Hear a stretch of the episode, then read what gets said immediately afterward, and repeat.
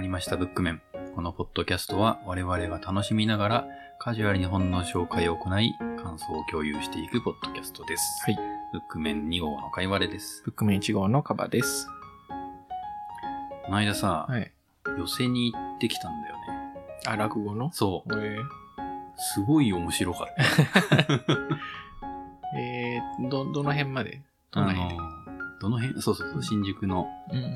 末広亭っていうところあーはにい行ってきたんだけれども、いや、面白くてね、あの、正直、うん。行く前は、そんなに面白くないだろうな って思ってたあ、のね。落語が古典だし、うんあの、なんかいろいろ分かってないと、面白みが分からなかったり、ああ、なるほど、とはね。なんか、うまいこと言う面白さで、そんなゲラゲラみたいな面白さじゃないのかなと思って、そんなに、うん、まあ、なんかあんま期待せず に、あ、まあまあ、とりあえずが経験として良かったかもね。ううんん。経験として行ってみようかなって思って行ってみたら、うんすげえ面白かったんだよね。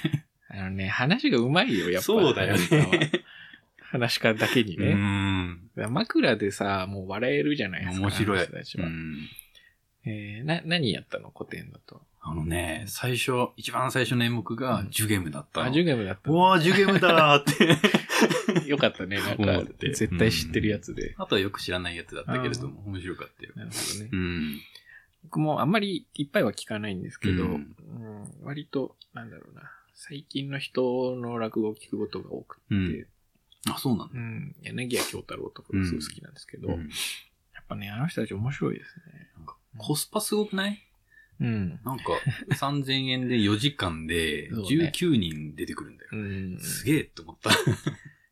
ぱね、まあ当然ね、うまい下手はあるし、合う合わないもあるんですけど、あとはね、なんか面白いなと思うのが、うん100%知ってる話なのに、ああ、はい。面白いみたいなのがあって、全然ほぼ同じ話をしてるんですよ。まあうん多少ね、その解釈が人によって違うから、うん。オチがちょっと変わってたりとかはするんですけど、うこれでもね、やっぱなんか、その人なりの解釈だとこうなるんだとかが面白かったりするんで、あの、まあ、全然知らないで言ったら知らないで言ったで面白いと思うし、うん。知っててもね、なんか新たな発見があったりとかするのでう、ん。かなりいいと思います。そうなんだ よね。あと、落語以外も、うんうんなんか芸事みたいなのも見れて面白かったわ。意外とバリエーションあるよね。うん、なんか、動物のモノマネと か、あと、紙切りはいはい。まあ、携帯模写うとかね、ん。紙切りとか。紙切りすごかったよ。なんか、最初うんに、うんこう、こういうの切りますって言って、えっ、と、横綱の土俵入りだったかな、うんみたいなのを切って、あ、すごいうまいなって思ったんだけれども、そこから、じゃあなんかリクエストありますかって はい。聞いたのね。そしたら、あの、観客から、鬼滅の刃 って、いう声が聞こえて、ね。鬼滅の刃 って、なるほどって、すごく悩んでるようには見えたんだけれども、切り始めたら、マジで鬼滅の刃切ったの。その辺は抑えてますから。すげえって思っった。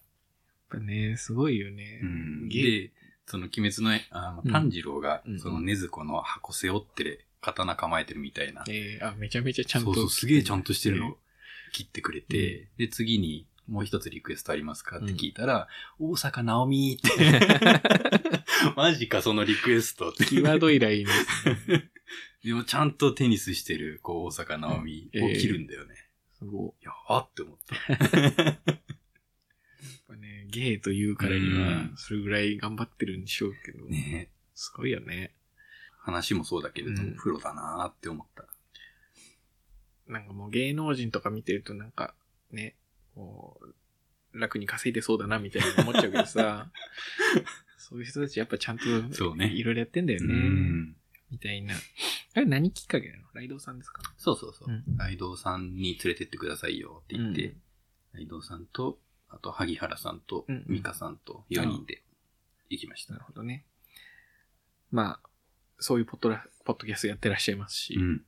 お後を聞いていろいろ学んでいくのもいいんじゃない、うん。なるほどな、えー結構なんか、年明けっぽいことしてるね。 そうね。いいなだからなん、か、ちょっと結構定期的に行ってもいいなってうん思える。ものだったね。そうだん。ね。へえ、もう何もし ないですね、年明けてからね、特別。なあんかの、、すげえ忙しそうにしてるよね。うーん、忙しいのか何なのかわかんないんですけど、うんちょっと、まあ、だいぶ仕事が嫌になってきた ので、あの、気を抜ける場所が欲しいなって感じですね。ああとあれです。あの、ポッドキャスト用の環境は整えました。いや、これ、すごいね。はい P4 じゃん。ポッドトラック P4 っていう機器を買って、あの、興味ない人さっぱりだと思うんで飛ばしてもらっていいんですけ ど、あの、何ですかね、録音用の機械っていうのが出てまして、うんあの、普通ね、今まで僕らがやってたのは、その会議の音声を録音したりするような、まあ、ポケットに入るようなね、うんうん録音機を使って、二人で同じマイクで録音してたんですけど、うんえっ、と、P4 っていうのがなんかその、パソコンとか繋がないで録音できるんですよ。うんまあ、なので、そんなに場所を取らないのと、うんまあ、あとは、僕とかいわれさんでだいぶ、なんですか、声の音量が変わるので、うん。もうインプットを二つにしようう。というんので、マイクを二つ以上繋げられるものを探してまして、うんで、結局そのポッドキャスト用に開発されたこいつが良さそうってなって買ったんですけど、多分、今までよりは編集が楽にな るはず。なかなかごつ いね。サイズ感はね、やっぱ今までの5倍ぐらいになってますから、すごいよ。こう、つまむ場所がいっぱいあるじゃんいっ。ぱい ある。何にも使いこなせてないですけどね。だから本当は生配信とかでもね、こうジングル入れなはがいらはいはい配信したりもできるみたいなんですけど、うん。まあ、そういうことには使う予定はなくて、単純にそのマイク2つで録音できるやつっうんていう目的で買ってます。ので、あの、P4 を知ってていろいろ詳しく知りたいなっていう人いるかもしれないんですけど、その辺には全く答えられない ので、あの、まあ、若干ね、声の感じが良くなったかなとかが伝わればいいと思ってます。あと一個気づいたことは、はい電池の消耗が激しいっていうあ、ねくっそ激しかったです。 あの、今日ね、いろいろ何本撮りかわかんない。4、5本撮りをしてるんですけど、うんあの、炭酸電池2本で駆動なんですけど、これがもうなくなりまして、うん。さっき変えました。はい。はい。なので、あの、電池のみでどうにかしようとしてる人は、予備電源を ね、準備した方がいいかもしれないです。そうね。はい。学びになりましたね。はい。今日初稼働なんでね。じゃあ紹介しようか最近あったことはこんな感じで、紹介に移ります。うんはい。じゃあまず、今回1号が紹介する作品は、えー超世界転生エグゾドライブ。いやー、で来すたよ。来た来た。いいよ。はい。あまあ、年始面でもね、ちょっと触れたんですけど、うん以前、あの、私が発見して、ツイッターで、これいいよって勧めたところ、かいわいさんも読んでくれまして、うんえーこれについて話す場をオフィシャルに設けようということで、んあの、取り上げます。まあ、面白い作品だよ。これね、紹介が難しいんですけど、うんどういう作品かと言いますと、うん。異世界転生ってご存知ですかっていうところから入るんですけど、 はい。最近のね、ライトノベルの流行りでもあっそうてだ、ね。普通の我々のような冴えないサラリーマンとかが、まあ、トラックとかに惹かれて死んじゃいますと。うんで死んじゃうんだけど、死ぬことをきっかけにして他の魔法とかがあるファンタジー世界みたいなところに生まれ変わったりして、そこで成功していくみたいうなんスタイルの話が最近ライトノベルで流行ってましうて、ん俗称としてね、異世界転生ものっていう風に言われてるんですが、はいえー今作は、それではないんですが、 えーそれをモチーフにした作品になってます。はい。ので、僕もあんま詳しくないんですけど、異世界転生ものの話から入りますね。うん。で異世界転生ものはどういう話かっていうと、うんまあ基本的にその冴えない人間が異世界で成功していく話なので、うんあの異世界は割とまあゲーム的な世界になっていて、うんもうなんかその転生した人だけが持っている特殊な能力みたいなのでうん成り上がっていくっていうのが多いらしいんですよ。そうだね。はい。っていう話になってますよっていうのが前段で、うんじゃあ今作は何かというとですね、うんまあ一旦現代日本を想像してください。はい。で、現代日本の e スポーツ的な感じで、うん。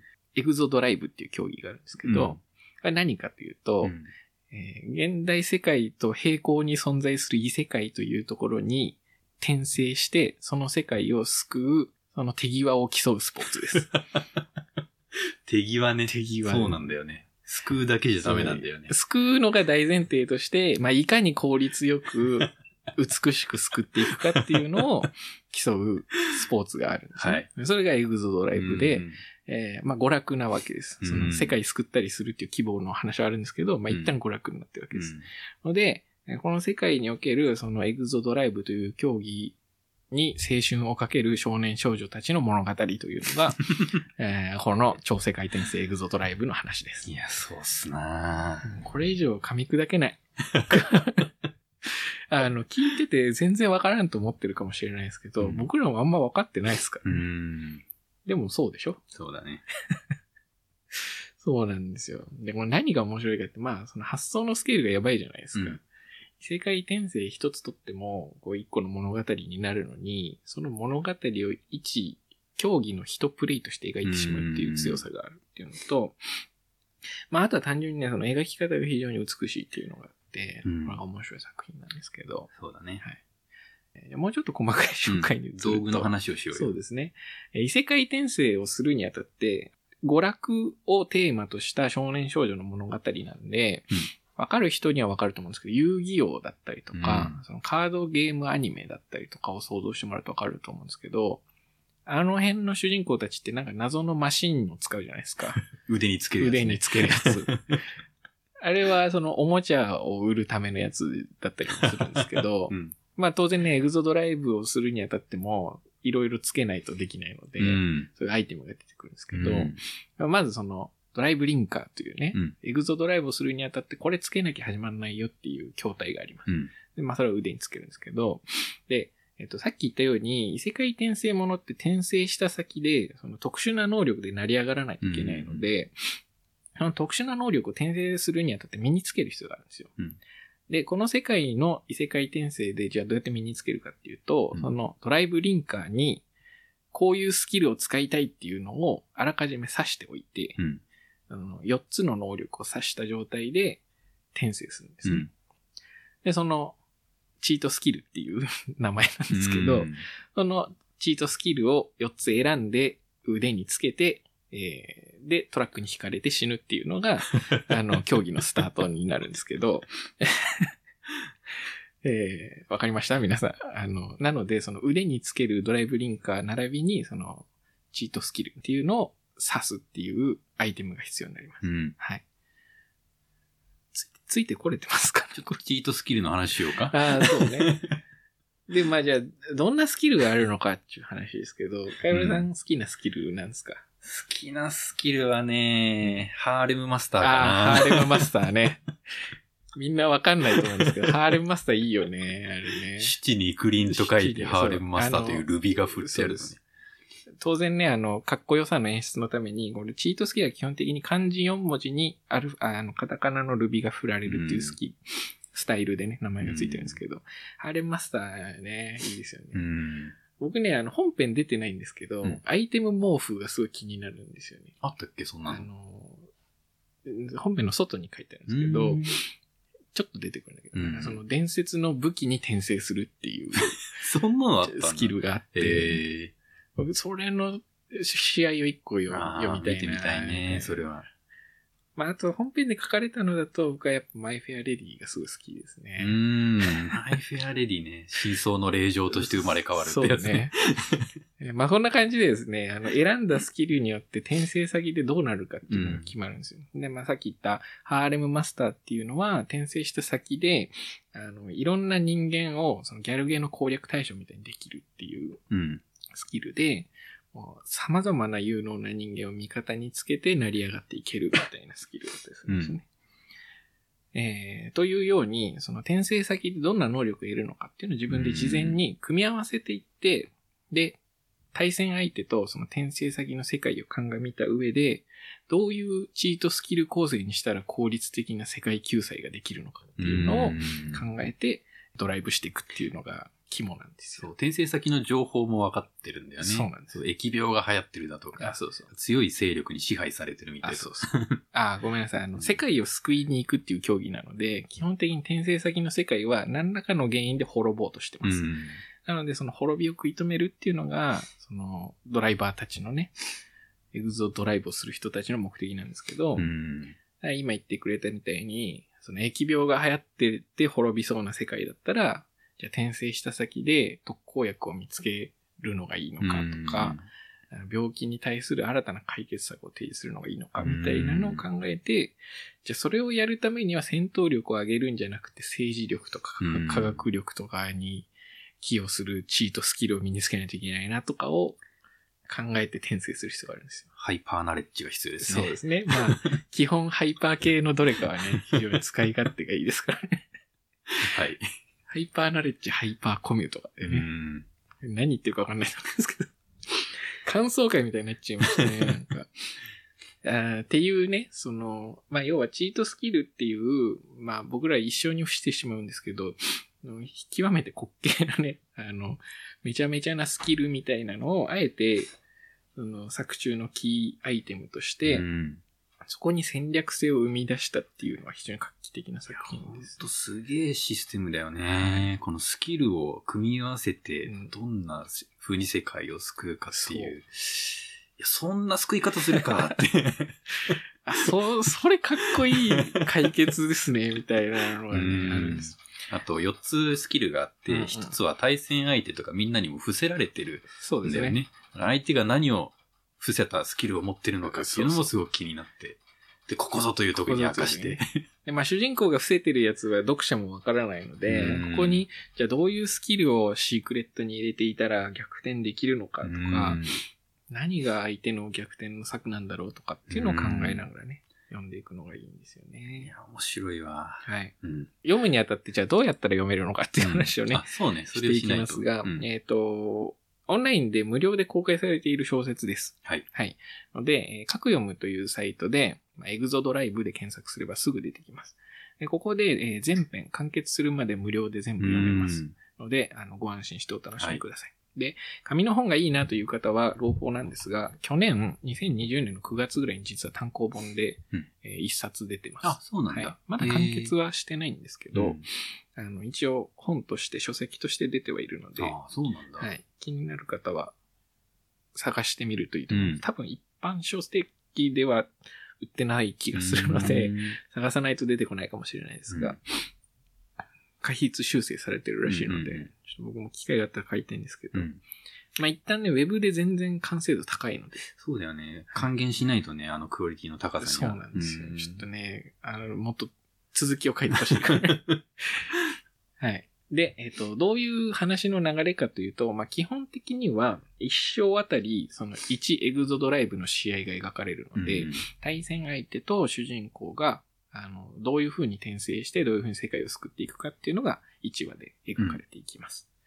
で、その、話が進むにあたって、僕らがさっきちょっと盛り上がったみたいに、こんなスキルがあるよっていう話が出てきたりとか、えーで、徐々にそのエグゾドライブとは何か、この世界におけるエグゾドライブってどんな話なのかみたいな、うんその世界の根幹を揺るがすような事態っていうのはね、まあ当然ホビーアニメなので、あの出てくるわ けですよ。遊戯王もそうでしょあれ、次第にゲームのそう話なとのあの、カードゲームの話をしていたと思ったら、なんうか、神の話とかが出てきたりすあるそうなんだんですよへーまあ世界を救う話にはならないんですけど、うんとかね、その日曜日にやってるようなホビーアニメってそうじゃないですか。少年たちがカードゲームに世界の命運かけるでしょうん。うんそんな感じで、この世界の人たちは異世界転生に次第にその世界の命運っていうのをかけていく話になるんですけど、みたいな、その無茶なスケールの広がり方っていうのが非常にね、こう説得力を持って書かれるので、うんあの、最高にいいエンターテインメントです。これ早く感想会を話したいな。多分ね、さっきみたいな、こう、えー好きなチート、好きな何みたい な、ちょっと気持ち悪い盛り上がりになると思うので、皆さんもね、ぜひ、ぜひ、あの、仲間として聞いてください。うんあの読んでないけど聞いとくかで聞くとあんま楽しくない気がし ます。感想会に関してはね。はい。で、結構手軽に読めますし、あの、軽めの作品ではあるので、はいあのちょっとだけでも読んでくれれば幸いです。はい。というところで、いちごの紹介以上です。はい。はい。はい。では、かいわれが紹介するのは、はい私の息子が異世界転生したっぽい です。異世界転生で固めてくるのか。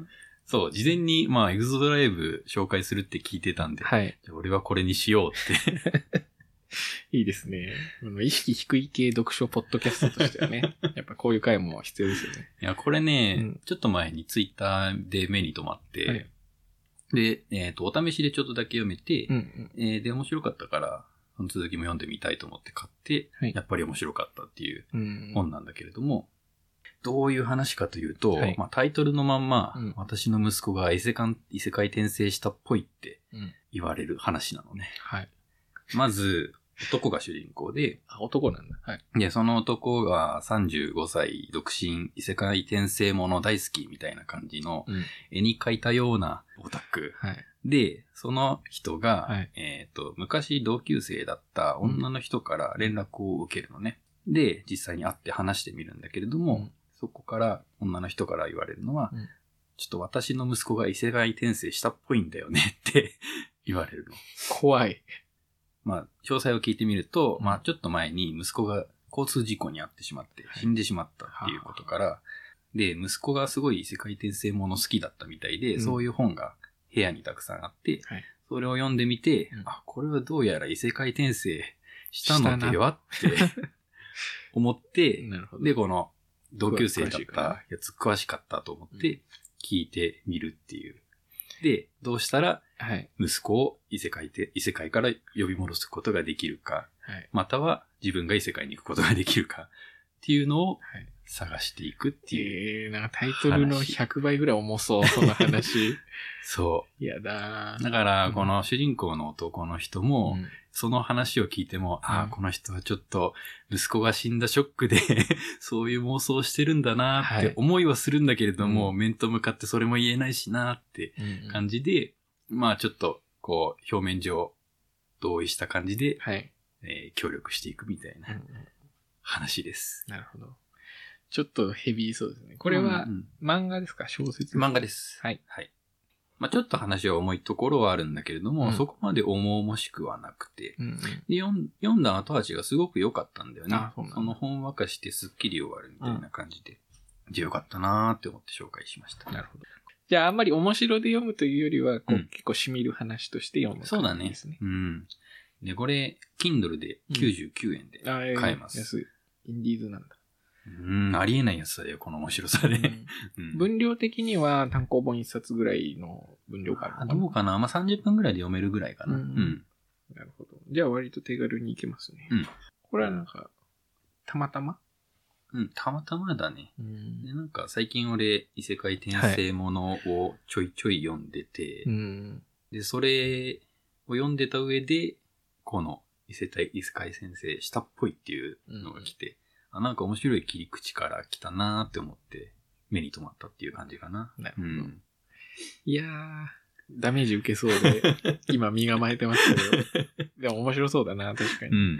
よかったよ。なるほどね。異世界転生ものね、なんかそのエグゾドライブ紹介しといてなんなんですけど、うん僕が全然読んでないんですうよね。ん触。れてなくて。ちゃんと触れたのが多分アニメで、すごい昔のロボットアニメなんですけど、うんダンバインっていう作品があって、知らないと思うんですけ知どら、ない。聞いたこともない。ガンダムの監督が作ったアニメなんですけど、うん多分それぐらいしか僕ちゃんと見た異世界転生ものってないんじゃないかな。うーん。あんまりわかんないんですよね。だからそのお作法的なところが。あの人、名前なんだっけんガンダムの人。あはい富野由悠富季。野うん。ってことは結構複雑な重いか感じ。かなりね、重いです、ね。ダンバインの話をすると、はい。まあ、主人公異世界、そのバイク事故かなんかで異世界転生するんですけど、うん割と9話ぐらいで戻ってくるんですよ。現代にあ、そうなんだ。ただ、もう親は死んだもんだと思ってるから、うん。お前なんだみたいになるんですよね。せっかく帰ってきて、よっしゃ、現代に戻ったぜってなるんですけど、うん結局親と喧嘩して、また異世界に戻っちゃうとか、なんかね、結構展開が早い上へに、え。めちゃめちゃ重たい話だあった、りする。そうなんだ。あれは面白かったですうね。ん。うんまあ、そこがメインではないんですけど。なるほどね。だからなんかそう、そういう匂いは感じた、うんうんそのちょっと切り口が違うけうど。ん。だからね、なんか、テンプレートとしての異世界転生ものって割とバカにされがちだと思あーってそういねて、僕はそれもどうかなと思うんですけど、ううん、うんんなんかそれに対してね、こういろんな切り口のホビーアニメにしてみたりだとか、うんうん逆にね、その人間ドラマにしてみたりとかっていうのが出てきてるのは、かなり面白くて、ジャンルとしてね、一個定着してるなっていう気がしますね。なんか、もう一段階上に行ってるよね、異世界転生ものそは。うねうんなんかメタ的な楽しみ方をされてるというか。んんうんまあ一方でね、ゴリゴリの異世界転生ものも流行ってたりするので、うんまあ単純にその新しい概念として流行ってんだなっていう気はします。うんだからまあ一作ね、その王道の異世界転生ものを読まなきゃなとは思ってるんです けど、ああ、本当に。どれがそうなのかもあんまわかんないしね。あと、ライトノベルが多いじゃない。うん。だから長いんだよね。終わんないんだよね、全 然。十何巻とか言われてもさ、うんねまあ読むけど、面白かったら、うん面白くなかったら嫌だな、みたいなのもある し。ね、好みの問題だからさ。なので、あの、読者、読者じゃないや、リスナーの皆さんにお願いしたいのはですね、あの、これ割と王道ですけどコンパクトですよってああ、いそうう、教えてほしいね。異世界転知生りたい知のりたいがあったら教えてほしいでうす。ん。これを入門して、あの、ベスト本じゃなくていいので、うん。 あの、おすすめ異世界転生そうだね。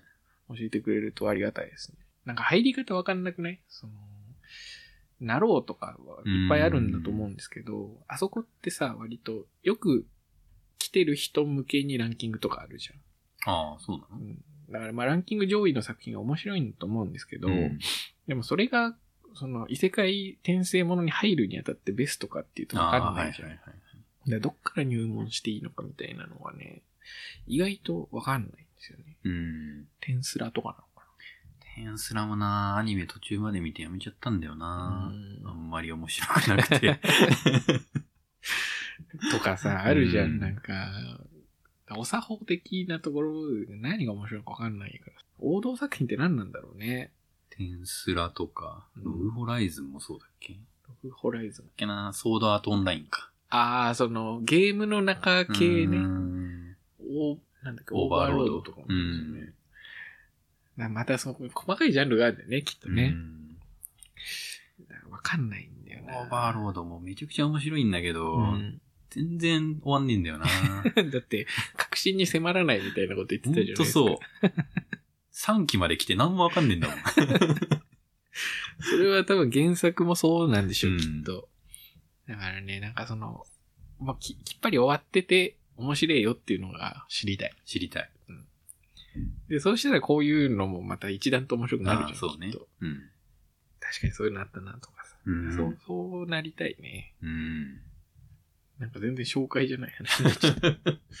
この本、まあ、た、多分探せば、その、うんうんおお試しで読める場所があるはずで、うんうんそれ読んでみて、面白かったらま買いまあ、しょう。ね、もこうれは。買って読んででいいんじゃないですうんかこ。れ本当に面白いよう。ん。気になるので、うん読んでみます。はい。お願いし ます。はい。今回ね、紹介2作とも、なんかちょっと、異世界によりましたが、はい。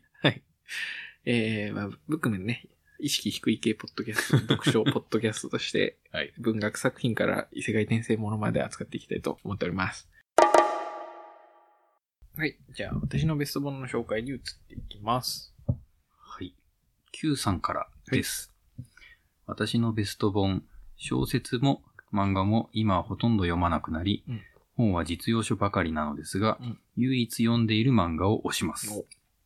近代一少年、犯人たちの事件簿です。はいこれ本当に面白いです。うん特に良かったのが、秘伝この回。うん原作でも好きな回でしたが、犯人視点もめっちゃ面白かったです。はい原作読んでいるときは、不自然さが全然感じなかったのですが、冷静に犯人視点で見てみると、本当おかしなことばかり。うんこれ見て、計画殺人や完全犯罪ってやっぱ相当難しいというか、相当無理があるんだなと思いました。はいです。はい。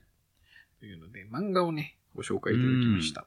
これ近代一少年の犯人側の視点の漫画もあるんだね。あ、あります。うん。僕、これ確かこれを見て買いました。あ、そうなんだ。はい。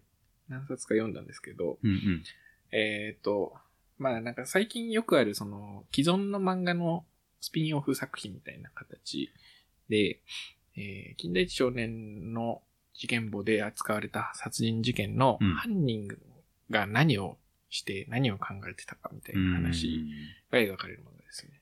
うん。面白そうだね。でも、近代一少年を見たことないんだよね。結構めちゃめちゃなことをしてるんですよ、近代一少あ年あ、って。そうなんだ。うん、とか、あとはなんかその、犯行にあたって犯人側めっちゃ準備やべえなとか、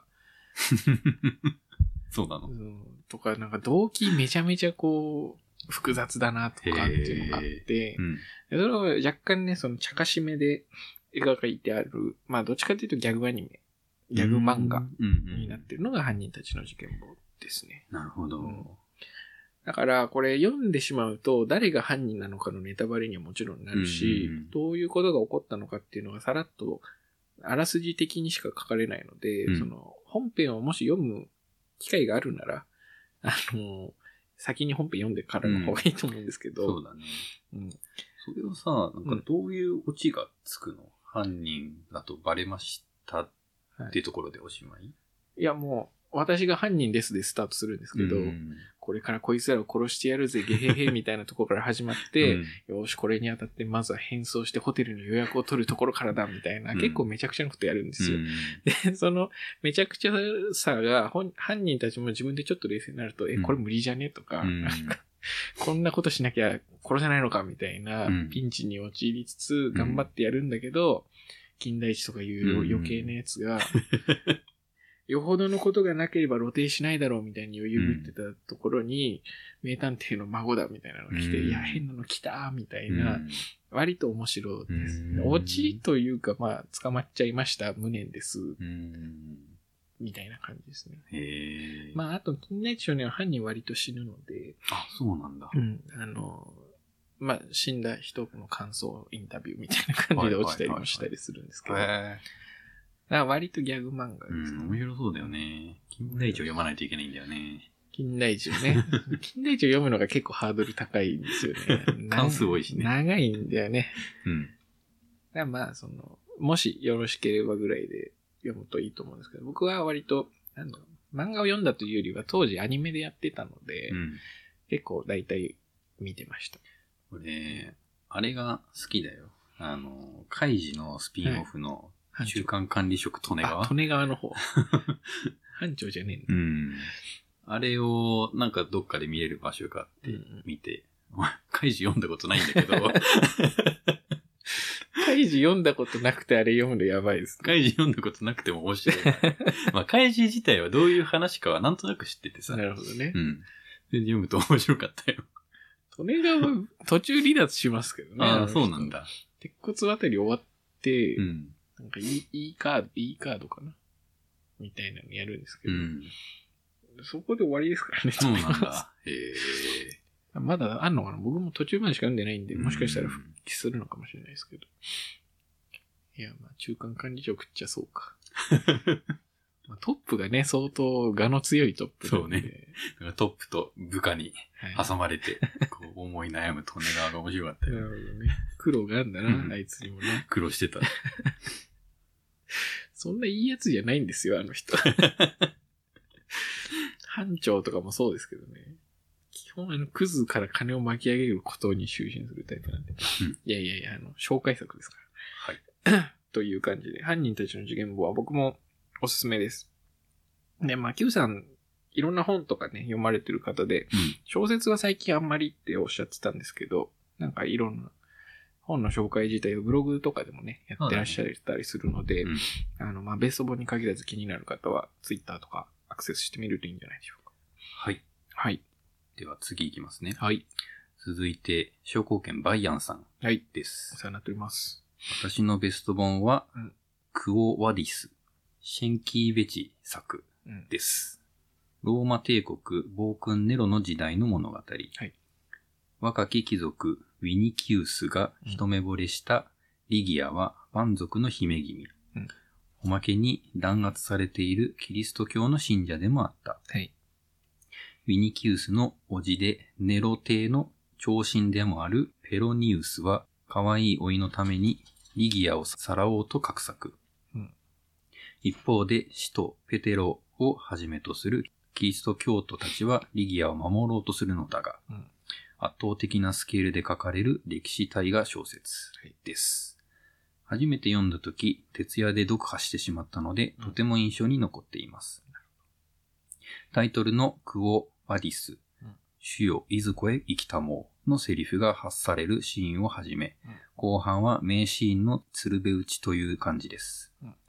余談ですが、ドラえもんで有名な藤子 F 不二雄先生のベスト本でもあるらしいです。F 先生は自分の娘さんにプレゼントしたとか。大長編、のび太の大魔教にはこの作品をオマージュしたと思われるキャラが出てきます。うんっていう感じで。なるほどね。やっぱりバイアンさんは歴史本がベスト本なんだね。そうですね。うんまあ、なんか、なんでしょう。西洋文学なのにちょっとびっくりしましたけど。うん、ちょっと意外だったよね。うんなんか中華が来るのかなってね。思ってたけど。まあなんか、三国志とかが来るのかと思いきや、うんここなんですね。クオバディス。名前が難しいわ。まあ ね、ラテン語のタイトルで登場人物はローマ時代の人ですから、その辺、なんとかニスみ たいなのがいっぱいいるんだと思うんですけど。ごめんなさい、これは僕も全然読んだことないんですけど、名作っぽいですね、やっぱ。読んでみたいよね、やっぱこれ。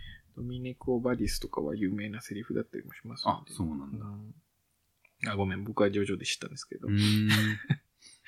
えどこへ行かれるのですかみたいな意味ですけどね。なんかやっぱウィキペディアにも記事が載ってたりするので、うん相当有名な作品なんじゃないでしょうか。なるほど。うんなんかね、翻訳自体もいろいろ出ているみたいで、バイアンさんが紹介されたのは、木村昭一役のやつなのかうん。なうん。とか、まあ、いろいろ翻訳が出てるっぽいので、どれで読むのがいいのかはあんまりよくわかんないんですが、歴史ものね、うんちょっと手をつけていきたいよね。そうね。